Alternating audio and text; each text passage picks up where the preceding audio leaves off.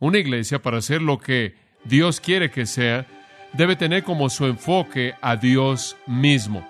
Y hay muchos otros enfoques posibles, por así decirlo, pero solo hay un enfoque apropiado y ese es Dios.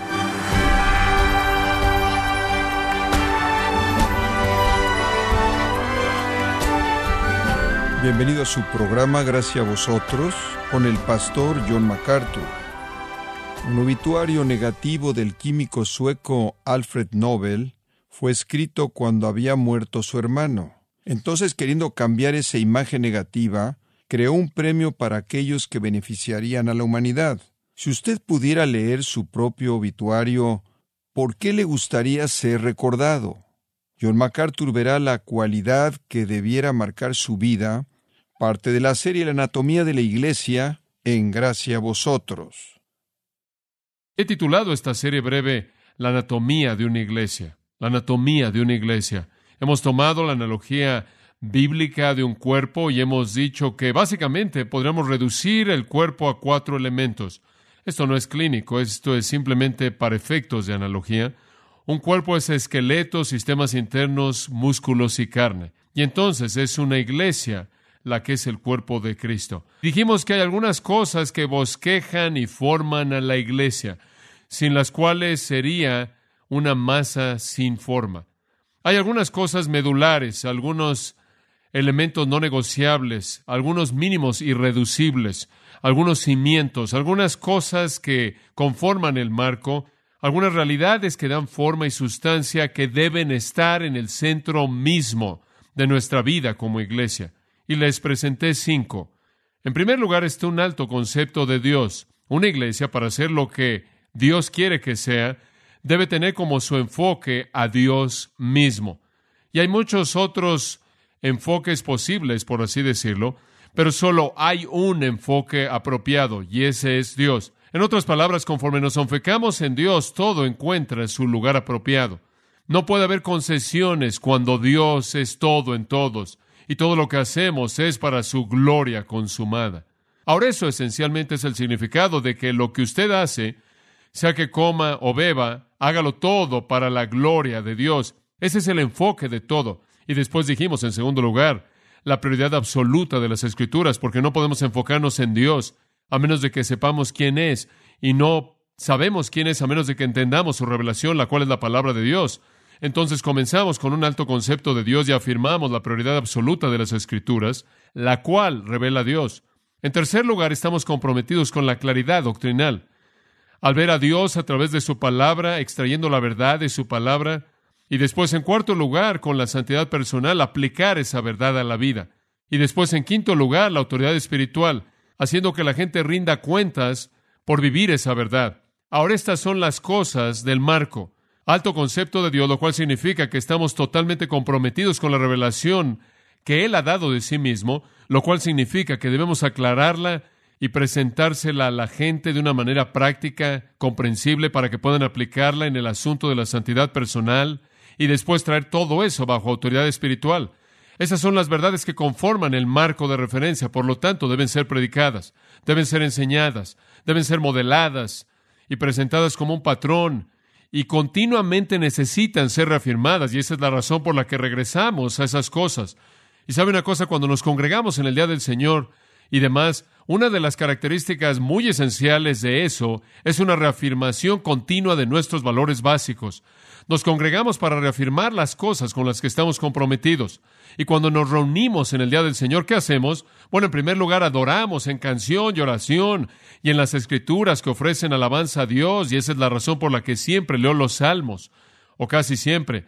Y después el coro canta grandes verdades de nuestro Dios glorioso, y los instrumentos tocan para su alabanza, como dice el Salmo 150. Y todo eso es para cultivar en nuestros corazones y reafirmar un alto concepto del Dios Santo. Y después detrás de eso viene la palabra de Dios, porque le damos la prioridad a la palabra y por eso enseñamos las escrituras. Y conforme enseñamos las escrituras, extraemos la verdad o la claridad doctrinal y después en el mensaje, conforme llega una conclusión, aplicamos eso al corazón en donde la santidad personal puede ser la respuesta. Y conforme usted sale de este lugar, esperamos que usted tome ese cuarto paso, la santidad personal, en donde usted sale, lo vive y después venimos detrás de eso con pastoreo, lo cual es la autoridad espiritual que le da supervisión al rebaño. Entonces, lo que hacemos no es solo hacer lo que se nos antoja, sino que es entrar en una línea coherente con estas realidades irreducibles que hemos afirmado. Ahora, en segundo lugar, hablamos de los sistemas internos. Un cuerpo tiene que tener sistemas internos. No solo puede tener un esqueleto y músculos, carne, de lo contrario no tendría vida. Tiene que haber fluyendo en todos los sistemas del cuerpo y creo que este es el caso en la iglesia. Usted no solo puede afirmar cimientos doctrinales sólidos, tiene que haber un flujo de vida. Y yo creo que ese flujo de vida son actitudes apropiadas, actitudes apropiadas. En otras palabras, queremos que usted piense de manera correcta. Y siendo honesto con usted, no es cuestión de tratar de controlar su conducta, es cuestión de tratar de ayudarle a pensar correctamente, lo cual va a producir conducta correcta. A usted se le podría forzar a hacer cosas correctas con pensamientos equivocados y motivos y razones y actitudes equivocadas, y todas sus cosas correctas no son nada más que hipocresía, eso es todo, simplemente hipocresía. Y entonces no nos preocupamos por forzarlo a que se conforme externamente, sino que nos esforzamos por crear dentro de su pensamiento actitudes espirituales correctas. Y cuando usted piensa correctamente, usted va a actuar correctamente. Entonces, no solo estamos interesados en programas, no solo estamos interesados en actividades, no solo estamos interesados en que usted se conforme a algún tipo de código externo, sino que más bien en cultivar actitudes internas que honran a Dios. Entonces, debe estar fluyendo en el cuerpo los sistemas, así debe ser, y el cuerpo es un todo y es saludable, productivo y dinámico y representa de manera apropiada su cabeza, el Señor Jesucristo. Ahora, permítame tan solo repasar lo que dijimos en nuestro último estudio juntos. La actitud más importante y la primera que necesita ser cultivada es la actitud de la obediencia. La obediencia es el sine qua non de todas las actitudes. Es la actitud que permea todo, es la actitud que dice voy a obedecer a Dios a costa de lo que sea. Es la actitud que no hace concesiones, es la actitud que dice si Dios lo dice, eso es todo, lo voy a hacer. Es la actitud que no negocia con Dios, que no justifica el pecado, pero que siempre busca y únicamente busca hacer la voluntad del Señor. Es mejor que el sacrificio, esto es, es mejor que cualquier acto externo de adoración. Es obediencia interna y todas las actitudes correctas espirituales comienzan ahí. Si usted no está dispuesto a obedecer a Dios para comenzar, nada va a ir más allá de eso, más que dificultad, pruebas, circunstancias negativas. La segunda actitud de la que hablamos fue humildad. Humildad. Obediencia y humildad, y eso básicamente es la actitud que piensa que el resto de la gente es más importante que yo. Usted es más importante que yo, sus necesidades son más importantes que las mías, sus deseos son más importantes que los míos, su felicidad es más importante que la mía, su gozo es más importante que el mío, su lugar es más importante que el mío, su reputación es más importante que la mía, todas esas cosas. Es la abnegación del Señor Jesucristo quien se humilló a sí mismo, Filipenses capítulo 2. Esa es una actitud esencial porque el orgullo es algo tan devastador. En tercer lugar, hablamos de la actitud del amor, y el amor es humildad en acción. El amor es simplemente humildad haciendo cosas. La humildad y el amor son inseparables, como pueden ver, porque solo la gente humilde puede amar. Yo no puedo entregarme a mí mismo a usted a menos de que me preocupe usted más de lo que yo me preocupo por mí. Yo no puedo abandonarme a mí mismo a sus necesidades a menos de que realmente sea humilde. Y entonces la humildad es una plataforma para el amor. Si la humildad es abnegación, entonces el amor es servicio abnegado. Es el dar de manera abnegada. Y después, en cuarto lugar, hablamos de la unidad. Cuando usted tiene a personas comprometidas con la obediencia y usted tiene a personas comprometidas con el amor, porque tienen corazones que son humildes, usted verá el resultado, lo cual será la unidad. La humildad lleva al amor y el amor lleva a la unidad, porque en donde la gente se está entregando a sí misma a otras, hay una unidad maravillosa. Usted satisface mis necesidades, yo satisfago las suyas, y sigue y sigue, y ese tipo de intercambio es lo que construye una unidad de un corazón, una mente, un alma, de lo cual habla la Biblia, pero emana de la humildad. Ese es un asunto tan crítico. Entonces hablamos de esos primeros elementos. Ahora permítame continuar hablando de unas cuantas de estas actitudes. Llamemos a la quinta disposición a servir disposición a servir, porque fluye de lo que acabamos de decir acerca del amor y la humildad y demás, y realmente es otra manera de decir lo mismo, disposición a servir. Alguien me dijo el otro día, ¿sabes una cosa? Ya no vamos a tu iglesia, nos hemos ido a una iglesia pequeña que nos necesita. La gente me dice eso a mí con frecuencia, y está bien. Quizás el Espíritu de Dios los guió, que Dios los bendiga, son personas queridas y estoy seguro de que el Señor los llevó ahí. Pero no es que no lo necesitamos a usted. Digo, vea a todas estas personas. ¿Usted cree que no tiene necesidades? No es que entre más gente tiene, menos necesidad tiene. Lo que la gente parece querer decir es que tienen programas por aquí y no tienen nadie que esté a cargo de ellos y necesitan a personas que les ayuden con el programa y eso podría estar bien. Pero el ministerio no necesariamente está relacionado con programas diseñados con la iglesia. ¿Entendió eso? No es así. Digo, usted podrá venir aquí y decir, bueno, tenemos la iglesia, pero no hacemos nada. No cantamos en el coro, enseñamos una clase o no barremos el piso, lo que sea. No hacemos nada. Vamos ahí, simplemente no sabemos dónde hay una necesidad. Observe a su alrededor todo tipo de personas con necesidades por todos lados.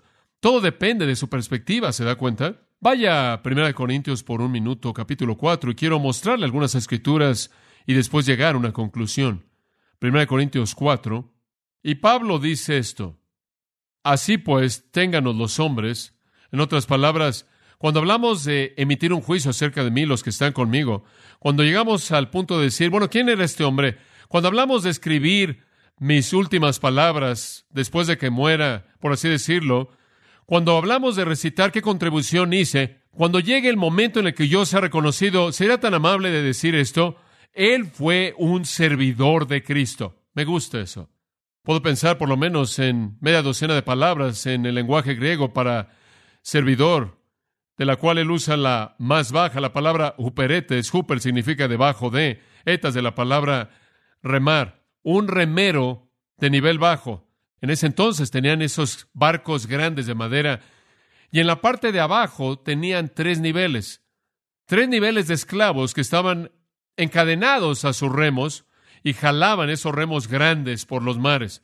Los hombres en la parte de abajo eran los remeros de abajo. Pablo dice, miren, cuando llegue el momento de evaluar al apóstol Pablo, por favor no nombren catedrales con mi nombre. No me den una ciudad en Minnesota con mi nombre. Él dice, no le pongan un nombre a una escuela que lleve mi nombre. No me den un doctorado honorífico. Simplemente digan, él fue un esclavo de galeón de tercer nivel y gracias a Dios por ello, él jaló su remo. Siervo, mucha gente quiere ser una celebridad. Dios quiere gente que jale el remo. En el versículo 2, él dice, la clave para todo esto es que se requiere de los administradores que cada uno se haya hallado fiel. Fiel. Usted no busca un remero inteligente que inventó una manera nueva de hacerlo mientras que el resto de la gente se mete en problemas con sus remos. Usted quiere un remero fiel, eso es todo que se ve a sí mismo como un siervo. En el versículo 3, conmigo es algo muy pequeño, tengo en muy poca estima que yo sea juzgado por ustedes o por el juicio de un hombre. ¿Qué estás diciendo? No estoy metido en esto buscando su opinión, no estoy haciendo esto para buscar reconocimiento, no estoy sirviendo al Señor Jesucristo para ser juzgado por ustedes, no puedo aceptar su juicio y entiendo lo que está diciendo, realmente lo entiendo. Como puede ver, la gente no siempre sabe lo que está pasando adentro podrían reconocerlo, alabarlo y puede tener motivos corruptos, podrían maldecirlo y usted puede tener los motivos más puros en el mundo y está luchando en medio de eso con su propia humanidad. Digo, a veces realmente, a veces usted predica con todo su corazón y sabe que fue terrible. Le fue mal. Lo hizo mal y he tenido esos momentos y me he ido con lágrimas porque simplemente no hice lo que pensé que honraba a Dios. Y se va y algún alma querida le dice, maravilloso, el sermón más grande que jamás has predicado. Y usted sonríe y estrecha su mano y le dice gracias. Y usted sabe que ellos no saben. Y otras veces, hombre, usted simplemente ha estado volando como águila. Y baja y alguien dice, no te sientes bien hoy, ¿verdad? Y usted dice, ¿qué? Hombre, nunca antes me había sentido mejor. No, no parece como que estabas bien, como que fallaste. Después la gente lo critica y lo evalúa y lo alaba y lo culpa y lo bendice y lo maldice a usted. Pablo dice, yo no me voy a meter en ese juego. Yo solo quiero jalar mi remo, eso es todo. Y realmente no estoy interesado en lo que la gente dice. Él dice, ellos no conocen los hechos. Y me gusta esto al final del versículo 3, y ni siquiera yo me juzgo a mí mismo. ¿Sabe eso? Ni siquiera puedo confiar en mi propio juicio porque soy tan tendencioso a favor mío. Él dice en el versículo 4, porque aunque de nada tengo mala conciencia, no por eso soy justificado. Quizás no esté descubriendo todas las rocas en mi vida, quizás piense que estoy haciendo lo bueno, eso no me justifica. El que me juzga es quién? El Señor, el Señor, y entonces no voy a juzgar nada antes de ese día, cuando Él venga y manifestará las actitudes del corazón, los motivos del corazón. Y cuando Él ve ahí el corazón de un siervo, eso es lo que yo quiero. Entonces Él nos ha llamado a ser esclavos de galeón de tercer nivel, que jalemos nuestro remo, que seamos fieles, que no tratemos de buscar una reputación, ni siquiera evaluarnos a nosotros mismos de manera favorable, simplemente jalar nuestro remo y dejar que el Señor juzgue. Esa es la razón por la que en Hechos 20 Él dice, sirviendo al Señor con toda humildad. Regresamos a esa humildad. Estas cosas están íntimamente ligadas. De hecho, usted simplemente podrá tomar cualquiera de estas actitudes. Y si usted ha cultivado esa actitud en su vida, el resultado sería el resto de estas actitudes que tendrán que ocurrir. Usted no puede tener amor sin humildad, no podrá tener humildad sin amor. Usted no podrá tener unidad verdadera en la comunión sin amor y humildad. Usted no puede servir verdaderamente con el corazón de un siervo y sin amor. Usted no podrá servir verdaderamente con el corazón de un siervo sin amor. Y usted no podrá ser un siervo con el corazón de un siervo sin humildad. Todo está íntimamente ligado. Es como si el Señor estuviera hablando del mismo asunto desde diferentes ángulos y si Él tan solo pudiera hacer que nos aferráramos a uno y nos concentráramos en eso, lo demás encontraría su lugar apropiado. Dice usted, bueno, ¿qué quieres decir con una disposición a servir? Simplemente quiero decir esto. No estoy hablando de programas de la iglesia. Acompáñeme a Romanos capítulo 12 por un momento. Hemos hablado de motivo, ahora hablemos de función. En Romanos 12.4 retomamos esta analogía del cuerpo de nuevo y dice, Así como tenemos muchos miembros en un cuerpo y todos los miembros no tienen la misma función, entonces nosotros, siendo muchos, somos un cuerpo en Cristo y todos miembros los unos de los otros. Teniendo entonces diferentes dones según la gracia que nos ha sido dada, puede tenerse ahí. Entonces tenemos este cuerpo, ¿verdad? Y el cuerpo tiene miembros diferentes, como un cuerpo humano, y la iglesia es igual. Cada uno de nosotros tiene dones diferentes. Y después él demanda de nosotros, si usted tiene dones de profecía, entonces profetice. Si de ministerio, entonces ministre, de enseñanza, entonces enseñe. Si de exhortación, entonces exhorte. Si de dar, entonces dé. Si de administración o si de guiar, hágalo con diligencia, mostrando misericordia, hágalo con gozo. En otras palabras, él dice, adelante, hombre, no necesitas un programa. Si eres un creyente, tienes una capacidad dada por Dios para ministrar y necesita fluir de tu vida. Y puede ser dentro de una estructura. Gracias a Dios, esa es una manera maravillosa. Podrá ser muy, muy personal, pero un creyente que no está ministrando es una contradicción de términos, porque un creyente es alguien que es morado por el Espíritu de Dios, capacitado por el Espíritu de Dios para servir, y no servir es crear un cuello de botella en algún lugar. Y venir a una iglesia y decir, bueno, vine ahí, pero tienen a todas esas personas y realmente no sé dónde puedo servir. Escuche, hombre, si usted está lleno del Espíritu de Dios, Él quiere cultivar a través de usted un ministerio que es absolutamente esencial. Ahora aquí él usa la palabra profecía y después habla acerca del ministerio. Esos son términos muy amplios. Enseñar muy amplio, exhortar, dar, gobernar, mostrar misericordia, muy amplios. Eso realmente no son cosas pequeñas, estrechas, aisladas, sino que son categorías. Dentro de la categoría de dar hay todo tipo de maneras de dar. Dentro de la categoría de mostrar misericordia hay multitud de maneras de mostrar misericordia. En la categoría de predicar y enseñar hay multitud de maneras de predicar y enseñar y estilos y demás. El punto es este. Estas son categorías de dones y en su vida y en la mía, el Señor ha mezclado de todas esas categorías una mezcla perfecta y nos ha dado un don que es nuestro de manera única y es la mezcla perfecta de esas categorías de don. Hay otras enlistadas en 1 Corintios 12 también. Entonces las veo como categorías y a partir de ellas el Señor toma una dimensión y las mezcla unas con otras y otras. Yo veo mi vida misma y digo, obviamente, Dios me ha llamado a predicar y enseñar y a guiar y exhortar y a demostrar el don de conocimiento quizás. Entonces Él ha tomado esto y aquello y esto y Él los mezcla de tal manera que cada uno de nosotros se vuelve un copo de nieve espiritual. No hay dos iguales. Y si usted no funciona, si usted no sirve de la manera simple que usted pueda, no es la actitud que Dios quiere. Y entonces es fácil generar una especie de actitud de espectador y no es así. Esta iglesia nunca ha estado contenta con ella. Me acuerdo hace años atrás cuando la revista Moody Monthly promovió un artículo de nuestra iglesia, lo publicó y todavía estábamos en la capilla, pero tenemos a gente que estaba por todos lados y querían hacer un artículo de nosotros y realmente no los conocía en esos días. Fue mucho tiempo antes de que hubiera yo escrito libros para Moody Press y demás. Y salieron, y Lowell Sanders hizo un artículo de nuestra iglesia, y después de estudiarla y evaluarla, entrevistar a personas, el título del artículo fue La iglesia con 900 ministros, porque tenemos a 900 personas en esa época, y él dijo, todo el mundo está sirviendo. Tenemos menos programas de lo que tenemos ahora en términos de programas formales, pero todo el mundo estaba sirviendo, lo estaban haciendo, simplemente lo estaban haciendo, ministrando con sus dones. La gente llamaba y decía, ¿hay alguien en el hospital a quien yo pueda visitar? ¿Puedo ayudar en el cunero? ¿Puedo ir ahí y ayudar a esas queridas damas que están persiguiendo a esos pequeños por todos lados en la alfombra? ¿Puedo mover sillas? ¿Puedo limpiar baños? ¿Puedo lavar ventanas? Simplemente quiero usar el don que ayuda. ¿Hay un lugar en el que puedas usar a alguien que quiere enseñar? Me encantaría aprender si me enseña. ¿Hay un lugar donde pudiéramos colocar a alguien que quiera alcanzar a la gente con el Evangelio? Me gustaría ayudar. O llegábamos a escuchar, hombre, tenemos un ministerio aquí y es maravilloso y Dios lo está bendiciendo. Estamos usando nuestros dones, gloria a su nombre y demás.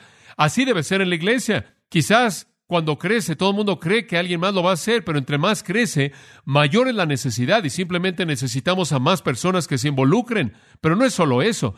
No es que necesitamos hacer algo para construir a la iglesia, entre comillas, o cubrir con alguna meta de un programa. Si usted es cristiano y usted está en el cuerpo de Cristo, usted tiene que estar haciendo su parte. Si usted quiere conocer gozo, si quiere conocer la bendición, si quiere ser obediente, hay tantas necesidades. Simplemente comience a usar sus dones, no importa. Usted no tiene que analizar su don. Quizás nunca sepa cuál es, no sé cuál es mi don, fuera de que sé que debo predicar, enseñar, hacer unas cuantas cosas. No necesito catalogarlo. No necesito una impresión de computadora para saber cuál es su don. Eso es ridículo. La computadora no sabe. Me he estado viendo por mucho tiempo y no estoy seguro de que cuál es la manera en la que Dios me ha mezclado, cómo ha mezclado todo esto. Básicamente sé que la manera en la que entiendo mi don es que cuando comienzo a ministrar y simplemente volteo y miro atrás y digo, ah, eso es lo que hago. Y cuando usted entra al flujo del ministerio y el poder del Espíritu de Dios, usted va a ver lo que Dios va a hacer a través de usted. Y sabe una cosa, no hay necesidad no hay fin para la necesidad. Acabo de oír el otro día que el 70% de la gente de más de 18 años de edad en el Valle de San Fernando son solteros. ¿No es eso increíble? Muchos hogares simplemente están desmoronándose, ¿no es cierto? 70%. Esta es la época de los divorcios, de los padres solteros. Hablamos de necesidades. Hombre, tenemos necesidades. Hay necesidades por todos lados. Hay necesidades por todos lados en nuestra iglesia. Y voy a decir otra cosa acerca de los solteros mientras que estoy hablando de esto. Creo que a veces los solteros piensan que lo único en la vida para ellos es casarse. Permítame decirle algo. Ustedes tienen una alternativa, algo mejor que eso. Lean 1 Corintios 7. Pablo dice que solo se casen si tienen que casarse. Digo, si no pueden salirse de la opción. Y si no tienen el don de soltería y simplemente están ardiendo y simplemente tienen que casarse, cásense. Pero hombre, si pueden quedarse solteros, quédense solteros.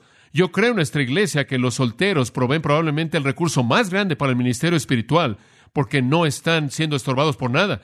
Dice en 1 Corintios 7, 35 al 36, todo eso del 32 en adelante, que la gente soltero se preocupa por las cosas del Señor. La gente casada se preocupa por la familia, sus esposas, sus cónyuges y todas las cosas necesarias que tienen que cuidar. No está mal eso. Es simplemente que si usted puede ser soltero, disfrútelo y piense en todos los solteros que necesitamos alcanzar. Escuchen, hay muchas cosas, simplemente cultiven el ministerio que Dios ha colocado en su corazón y para el que Dios lo ha dotado. O quiero tan solo presentarle a dos personas que son de mis favoritos, que son un poco oscuros. Colosenses 4:12. Colosenses 4:12. El nombre de este hombre es Epafras. Epafras, escuche esto, me encanta. Dice Epafras, quien es uno de vosotros. ¿No es eso bueno? ¿Quién es? un doctor en filosofía, un doctor en divinidad, un doctor médico, un egresado de seminario, FIC, beta, kappa. No, no, no, no, no. Ordenado, no, no. Epafras, quien es uno de vosotros. Simplemente personas. Gracias a Dios por él. Él es un siervo de quién? De Cristo. ¿No es eso maravilloso? Digo, pensé en eso hace años atrás. Pensé que será algo maravilloso colocar en la tumba de alguien que simplemente fue un cristiano amado, maravilloso. Simplemente digan su nombre, uno de nosotros, un siervo de Cristo, simplemente uno de nosotros. Es un llamado muy elevado. Él lo saluda. ¿Cuál fue su ministerio? ¿Gran predicador? ¿Gran orador? No, no. No, ¿cuál fue su ministerio? Oh, él siempre ha estado laborando al punto de quedar agotado de manera apasionada por vosotros en oración. ¿No es eso bueno? Dios danos más épafras, algunos épafras. Él es simplemente uno de ustedes. Él le dice a los colosenses, simplemente uno de ustedes y siempre está orando de manera apasionada. Entonces, ¿por qué está orando? Él está orando porque puedan ser perfectos y completos en toda la voluntad de Dios. Aquí hay un hombre que lleva en su corazón la carga del desarrollo espiritual de todo mundo. Yo creo que este es el don de fe. El don de la fe está ligado a la oración. Aquí hay un hombre con el don de la fe y no sé qué otros dones estaban mezclados ahí, pero digo, él simplemente lo ejerció. Él no necesitaba un programa organizado, él simplemente se puso de rodillas y se quedó ahí. Oró, oró. Hay otro hombre en Filipenses 2, 25. Su nombre Noten, es cercano al que acabamos de ver. Epafrodito, mi hermano y colaborador en trabajo, consiervo, pero vuestro mensajero. En otras palabras, ustedes me lo enviaron. ¿Y qué hace? Oh, él ministró a mi necesidad. ¿Qué era? Él era un compañero. ¿Sabe cuánto valor tiene el tener un compañero? ¿Sabe lo que significa simplemente tener a alguien cuando usted está en la batalla? Simplemente ser un amigo amado, alguien que pueda tomar la espada y pelear con usted. Muchas personas necesitan eso. Y él ministró a mi necesidad. Él anhelaba estar con ustedes. Él estaba muy cargado porque ustedes oyeron que estaba enfermo. Digo, esto es increíble. El hombre está molesto. Él está cargado. Él tiene un corazón cargado. ¿Por qué? Porque él sabe que su iglesia se enteró de que estaba enfermo. Él piensa que van a estar tristes por ello. Y él está tan triste porque están tristes porque él está enfermo. Él no está triste porque él está enfermo. Él está triste porque están tristes porque él está enfermo. ¡Qué hombre! Él no está regresando del campo diciendo, oren por mí, estoy enfermo. ¿Se dan cuenta? Él está triste porque ellos están tristes porque él está enfermo. Qué relación tan amorosa estas personas debieron haber tenido, ¿verdad?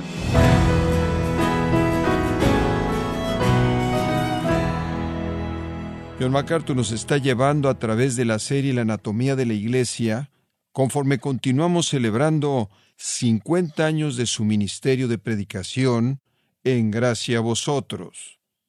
Quiero recordarle, estimado oyente, que tenemos a su disposición el libro El plan del Señor para la Iglesia, escrito por John MacArthur, donde se nos recuerda que la Iglesia es una institución para la gloria de Dios y debe seguir los principios bíblicos de liderazgo. Puede adquirirlo en nuestra página en gracia.org o en su librería cristiana más cercana. Y también le comento que puede descargar todos los sermones de esta serie La Anatomía de la Iglesia así como todos aquellos que he escuchado en días, semanas o meses anteriores en gracia.org. Si tiene alguna pregunta o desea conocer más de nuestro ministerio, como son todos los libros del pastor John MacArthur en español, o los sermones en CD que también usted puede adquirir, escríbanos y por favor mencione la estación de radio por medio de la cual usted nos escucha en gracia a vosotros. Es importante conocer no solo el país y ciudad de donde usted nos escucha, sino también la radio. Para quienes contactan nuestro ministerio por primera vez, pueden solicitar una copia del mensaje de promoción sin costo alguno, un mensaje por oyente únicamente. Si usted vive en los Estados Unidos o Puerto Rico, escríbanos a Gracia Vosotros, P.O. Box 4000, Panorama City, California 91412 o puede escribirnos a través del siguiente correo electrónico radio arroba Queremos agradecerle su tiempo y sintonía en nombre de John MacArthur y del personal de este organismo e invitarle para que nos acompañe en la próxima edición y así juntos continuar desatando la verdad de Dios un versículo a la vez, en gracia a vosotros.